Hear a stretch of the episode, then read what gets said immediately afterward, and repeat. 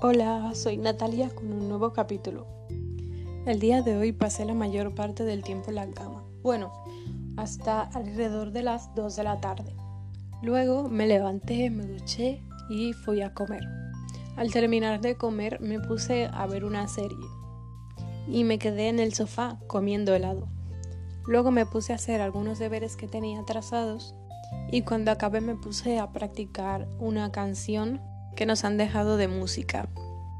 Después me puse a leer un poco y ahora estoy grabando esto desde mi cama. Buenas noches, nos vemos en el siguiente.